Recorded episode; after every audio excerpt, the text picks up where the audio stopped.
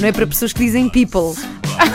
Já Ou foi. baril. Ou baril. Notícias do dia nas redes Ok. sociais Joana Martins. E então o que se passa hoje nas redes sociais, Joana Martins? Bom, hoje nas redes sociais, é, há que dizer, as últimas, eh, os últimos dias foram marcados pelos decretos de Donald Trump, por este decreto em, em particular, Uhum. Eh, que deixa fora do país eh, gente de sete países muito específicos. Sim. Eh, mas o buzz de hoje é um buzz muito otimista, isto porque existem muitas empresas norte-americanas que se recusam a fazer panelinha com este decreto de Donald Trump. Sim. São muitas, são grandes. Por exemplo, o Starbucks ah, compromete-se a ahm, dar emprego a 10 mil pessoas nos próximos 5 anos. Estas pessoas, estas 10 mil pessoas, serão refugiados ou pessoas que foram, ahm, de alguma forma, prejudicadas com, com este decreto de Donald Trump, que assim a deixa de fora ah, de- de- da América muita, muita gente. Ah, e o CEO do Starbucks diz que estes ah, empregos vão ser distribuídos por, pelos 75 países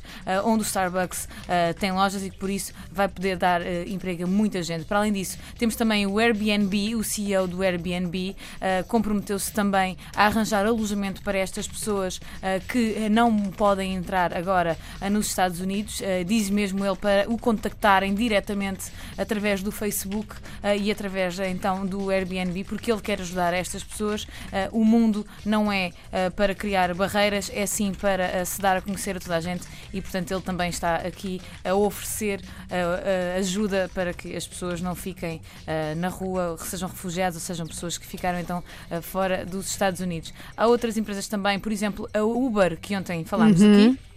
O CEO da Uber ah, diz que vai, vai continuar a fazer parte ah, dos consultores ah, de Donald Trump, apesar de ser contra esta, esta, como é esta forma de lidar com pessoas que não agradam ao Donald Trump. Ah, uma coisa que ah, o CEO da Uber veio dizer é que vão ajudar os ah, motoristas que ficaram assim de fora da entrada nos Estados Unidos.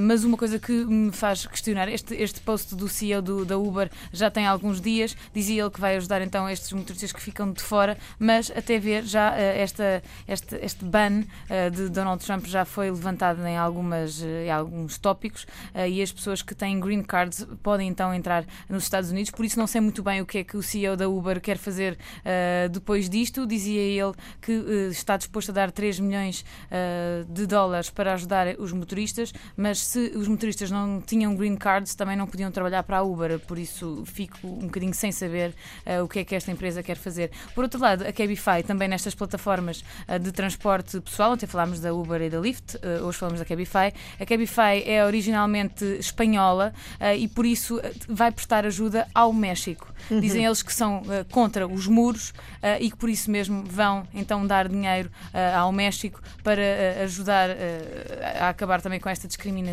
dis- discriminação que, que- que o México também, também está a ser sujeito. Se quiserem saber mais sobre isto, a Google também eh, se veio dizer que é contra esta discriminação, obviamente, até porque a Google vive de muitos eh, imigrantes que fizeram eh, depois negócio na- nos Estados Unidos, mas se quiserem saber mais sobre isto, passem como sempre no Facebook do Buzz ou eh, vejam a nossa secção de notícias da RTP. Estão por lá muitas notícias e também muitos vídeos.